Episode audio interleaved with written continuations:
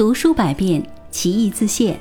你好，这里是 Darling 阅读，我是主播大林。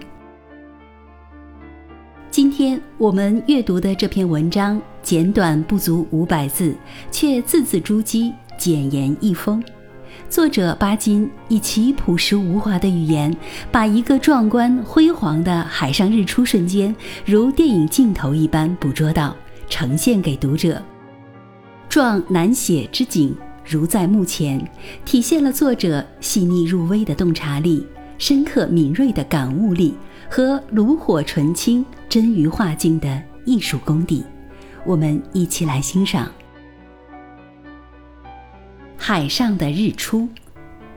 为了看日出，我常常早起。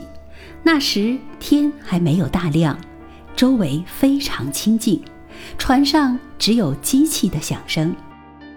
天空还是一片浅蓝，颜色很浅。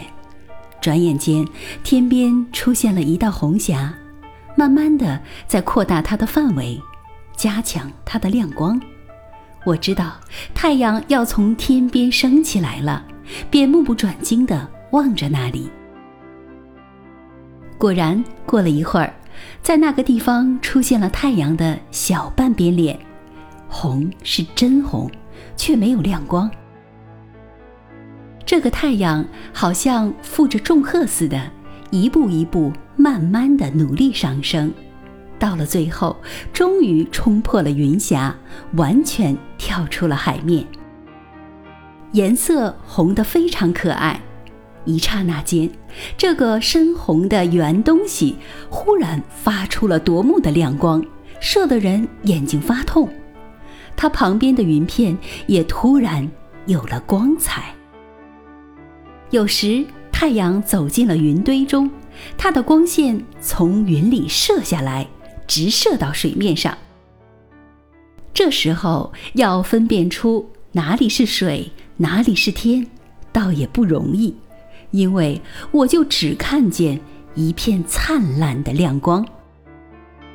有时天边有黑云，而且云片很厚，太阳出来，人眼还看不见。